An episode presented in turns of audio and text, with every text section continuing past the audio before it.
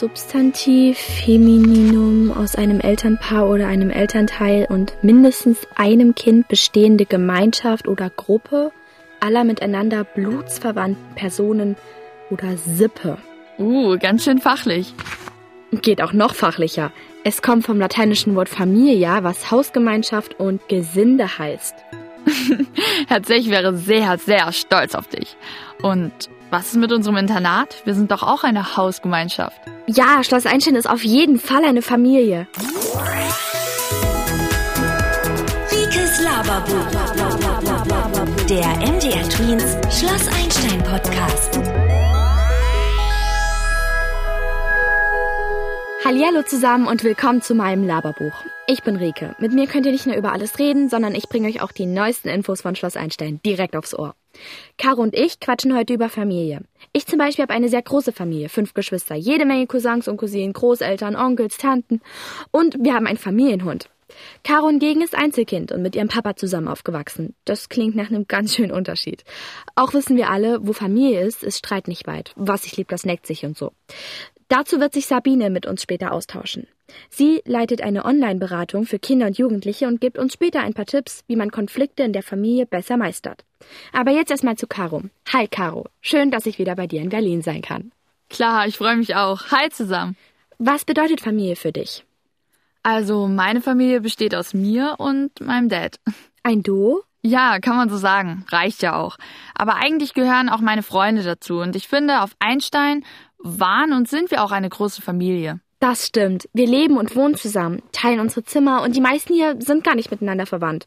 Aber trotzdem sind wir eine Gemeinschaft und sind füreinander da, wenn es drauf ankommt. Und wir hören uns immer gegenseitig zu. Ja, genau. Als Familie gehört man halt irgendwie zusammen und fühlt sich miteinander wohl. Dazu muss man gar nicht offiziell verwandt sein. Oder am gleichen Ort wohnen. Ihr wisst ja, meine Familie ist riesig. Die sind auch in ganz Deutschland verstreut. Und mein ältester Onkel zum Beispiel, der wohnt sogar in Kroatien mit seiner Frau und den Kindern. Trotzdem sind wir eine Familie. Ja, ich glaube auch. Vielleicht gibt es, wie du vorgelesen hast, so eine gültige Definition von Familie. Das heißt aber nicht, dass da nicht noch viel mehr Leute dazugehören können. Eben, außerdem gibt es ja auch ganz unterschiedliche Formen von Familie. Da müssen wir nur mal bei unseren Mitschülerinnen und Schülern gucken. Jona zum Beispiel, sie ist adoptiert und lebt mit ihren zwei Papis. Anton hingegen ist bei seiner Mutter aufgewachsen und hat erst jetzt seinen Papa kennengelernt. Mm, Martha war mit ihrem großen Bruder auf Einstein und Moritz ist ganz eng mit seinem großen Cousin aufgewachsen. Finja hat zwei große Schwestern und Pavel ist wie du Einzelkind. War das eigentlich jemals ein Thema für dich? Mm, eigentlich nicht. Also ich habe mir da nie drum Gedanken gemacht, wie es anders wäre, denn so war es halt einfach. Und durch das Tanzen konnte ich mich ja auch immer gut beschäftigen. Langweilig war mir also nie. Und glaubst du, Einzelkindern ist es langweiliger als Kindern mit Geschwistern? Mm, kommt drauf an. Also meine Familie ist ja recht klein, da gibt es nur meinen Dad und mich. Wenn ich nicht so viel mit dem Tanzen beschäftigt gewesen wäre, wäre mir vielleicht schon mal langweilig geworden, aber so hatte ich ja eine Beschäftigung, wenn er auf Arbeit war. Warst du also oft alleine? Nein, also als ich noch kleiner war, hatten wir ein Au pair. Ähm, Anja, sie gehörte eigentlich auch zur Familie. Sie hat mir auch immer ganz geduldig beim Üben meiner Tanzschritte zugeguckt und wir haben auch voll viel zusammen gekocht. Kochen musste ich nie. Das haben immer meine großen Geschwister für mich gemacht. Ich bin nämlich die kleinste von sechs Geschwistern. Da war immer jemand da, der sich um einen gekümmert hat. Und natürlich auch zum Spielen oder Quatschen. Es war eigentlich eher schwierig, mal seine Ruhe zu haben. Das kann dann auch manchmal ganz schön nerven. Aber ist ja hier auf dem Internat nicht anders. Aber die meiste Zeit ist es natürlich toll, so viele Leute um sich herum zu haben. Ja, das stimmt. Ich glaube, das ist ein guter Vergleich. Da ich ja keine Geschwister habe, wusste ich auch zum ersten Mal, wie sich das anfühlen könnte, als ich mit Martha und Olivia mein Zimmer geteilt habe. Zumal Olivia ja sowieso meine erste wirklich enge Freundin geworden ist. Davor hattest du keine? Doch schon, als ich kleiner war in der Tanzschule, aber das hatte ich ja letztes Mal schon erzählt. Als es in der Ballettschule dann so um Rollen ging, haben sich die Freundschaften halt irgendwie verändert. Da stand die Konkurrenz im Weg. Und für andere Aktivitäten habe ich mir ja nicht so viel Zeit genommen. War ja viel mit dem Tanzen beschäftigt. Ich habe gelesen, Einzelkinder sollen oft imaginäre Freunde haben. Hattest du schon mal imaginäre Freunde, also so einen ausgedachten Freund, der so in deinem Kopf existiert? Ähm, nein. Echt nicht? Ich schon. Rudi. Du hast fünf Geschwister und hast es trotzdem noch einen imaginären Freund? Kannst wohl echt nicht genug bekommen. Naja, die Geschwister nerven ja manchmal auch ganz schön und dann hatte ich halt lieber jemanden, mit dem ich mich verstehe. Da war ich aber auch noch kleiner. Kennt ihr das da draußen? Rudi war cool und hat immer mit mir gespielt, was ich wollte, ohne Diskussion. Praktisch. Jedenfalls habe ich gelesen, bis zu 65 Prozent von Kindern hatten mal einen imaginären Freund. Das ist also ziemlich verbreitet. Im Prinzip ist es so, wie wenn man mit seinem Kuscheltier redet. Und Wissenschaftler haben mittlerweile sogar bestätigt, dass es hilft, sich besser in andere hineinzuversetzen und die Fantasie anregt. Stimmt, das passt ja wirklich gut zu dir. Und wo ist dieser Rudi jetzt? Ach so, ja, der ist durchgebrannt. Mit Edwina in die Karibik. Hm, auch nicht schlecht. Es gibt ja schon so ein paar Vorurteile gegenüber Einzelkindern, dass man verwöhnt und vielleicht sogar ein bisschen egoistisch ist und nicht teilen kann. Ja, naja, was ich wohl am häufigsten gehört habe, ist, dass ich eine Einzelgängerin bin. Okay, da hatten die Leute nicht ganz unrecht. Ja, okay, aber das liegt ja nicht daran, dass ich ohne Geschwister aufgewachsen bin. Sondern? Weiß nicht, ich kann halt einfach auch gut alleine. Und findest du, dass du egoistisch bist? Fällt dir Teilen schwer? Mm, also sobald es um meinen Sport ging, war ich schon aufs Gewinnen aus und da ist Durchsetzen auch einfach wichtig, aber ansonsten teile ich eigentlich gern. Also so meine Kleidung oder Essen, hab ja genug, was ich abgeben kann. Also ich bin eigentlich ganz froh, hier auf dem Internat zu sein und nichts teilen zu müssen. Mit fünf Geschwistern hat man ja nie wirklich was eigenes. Da ist alles für alle da, wenn es nicht ordentlich versteckt ist. Nur mit den Klamotten gab es nie ein Problem. Die habe ich dann von meinen größeren Geschwistern bekommen. Die waren denen ja dann zu klein. Also hast du alles von deinen Geschwistern bekommen? Ja, voll toll. Immer eine riesige Auswahl und dazu muss man nicht mal ins Kaufhaus gehen. Dafür ist Essen immer ein Thema, von dem es nicht genug gibt, wenn wir alle mal auf einem Haufen sind. Zumindest denken wir das. Und Streiten unter Geschwistern ist schon normal. Und mit Freunden streitet keiner von uns so extrem. Nur wir untereinander. Aber wie man gut streitet und was es einem bringen kann, dazu holen wir Sabine dazu. Sie ist Coach und berät für den Kika-Kummerkasten Kinder und Jugendliche. Ja, hallo Rike und hallo Caro. Streit klingt ja eigentlich immer erstmal nicht so gut. Aber hat so ein Streit vielleicht auch etwas Positives? Naja, sagen wir es mal so. Es ist natürlich schon kuscheliger und netter, wenn wir uns gut verstehen und also immer einer Meinung sind. Ähm, und ja, Streiten empfinden wir fast alle als unangenehm.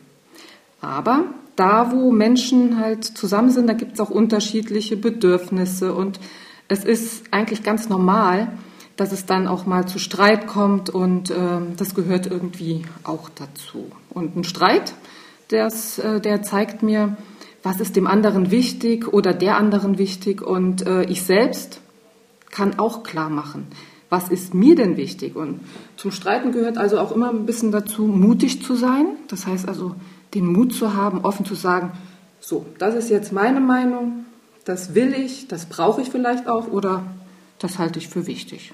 Wenn ich mit meinem Dad streite, habe ich aber schon manchmal das Gefühl, dass er das letzte Wort haben will.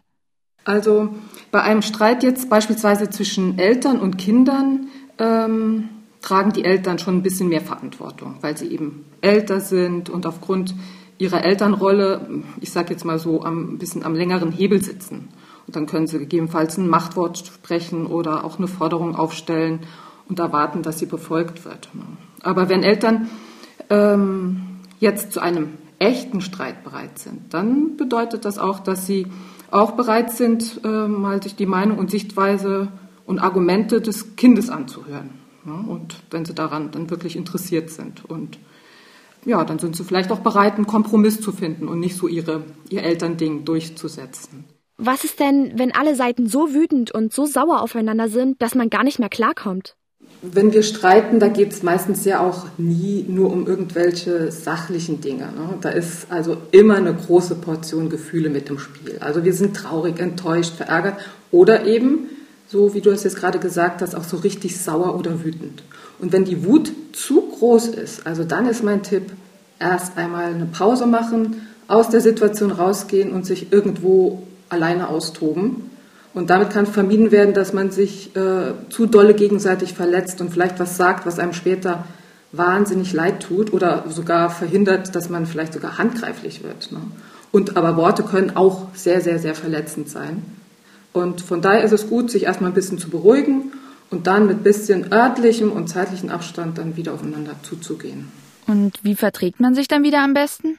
Ja, also Grundsätzlich ist es erstmal wichtig, sich klarzumachen, okay, ein Streit muss nicht das Ende einer Freundschaft bedeuten, sondern es ist ganz normal, sich auch mal zu streiten. Und äh, da ist es äh, einfach gucken, dass, dass die Bereitschaft da ist, dass man trotz Meinungsverschiedenheiten auch wieder aufeinander zugeht. Und eine coole Idee kann sein, vielleicht einfach mal ausprobieren, dass man sich in, einer, äh, in entspannten Zeiten, also wenn man gerade keinen Stress miteinander hat, sich überlegt, okay, wenn wir mal nicht einer Meinung sind? Was, wie wollen wir vielleicht dann, wenn wir uns dann echt so richtig fetzen, was, was wollen wir dann vielleicht machen, damit wir wieder aufeinander zugehen können und vielleicht dann so Signale einführen oder verabreden, ne? dass man sich anlächelt oder dass man sich die Hand reicht oder ja sagt, okay, das war jetzt nicht cool, aber lass uns doch einfach mal eine Limo trinken gehen, eine Cola.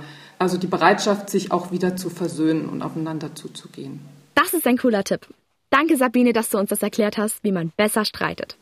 Ja, sehr gerne. tschüss und bis zum nächsten Mal. Ja, tschüss, Rike. Tschüss, Caro. Bis zum nächsten Mal. Freue ich mich. Aufeinander zugehen und sich zuhören, das ist schon echt wichtig. Bei meinem größten Streit mit Olivia habe ich damals auch nicht so richtig reagiert. Erstmal hatte ich komplett zugemacht und wollte ihr gar nicht zuhören, was sie mir zu sagen hatte. Das war, glaube ich, als sie die Zusage zur Journalistenschule bekommen hatte und ihr nicht an der Ballettschule angenommen wurdet, oder? Ja, ich war so enttäuscht, dass sie einfach weiterzieht. Aber eigentlich war ich nur traurig, weil mein Traum irgendwie scheinbar nicht in Erfüllung ging. Und wir waren so eng geworden und dann geht sie einfach. Das war halt ziemlich enttäuschend. Aber als wir dann endlich beide in Ruhe miteinander geredet hatten, konnten wir ja auch alle Missverständnisse aus dem Weg räumen. Und wir haben uns ja bis heute nicht aus den Augen verloren. Süß. Mit meinen Geschwistern ist es auch immer so. Man kennt sich halt so gut und mag sich eigentlich so gerne. Und dann ist man immer doppelt und dreifach verletzt, wenn man sich nicht eins ist. Meistens ist es nach ein paar Minuten wieder vergessen. Nur manchmal sprechen wir dann sogar ein paar Tage nicht mehr miteinander. Aber am Ende wissen wir ja alle, dass wir verwandt sind und eh nicht voneinander loskommen. Oder wie bei Olivia und mir, die nicht voneinander loskommen wollen. Familie ist halt Familie, ob verwandt oder nicht. Stimmt. Also streitet euch, wenn's sein muss. Hauptsache, ihr vertragt euch wieder. Genau. Bis zum nächsten Mal da draußen und macht euch eine schöne Zeit. Lieber ohne Streit. Einer für alle. Und alle für Einstein. Ciao. Ciao. Rikes Laberbuch. Der MDR Tweens Schloss Einstein Podcast.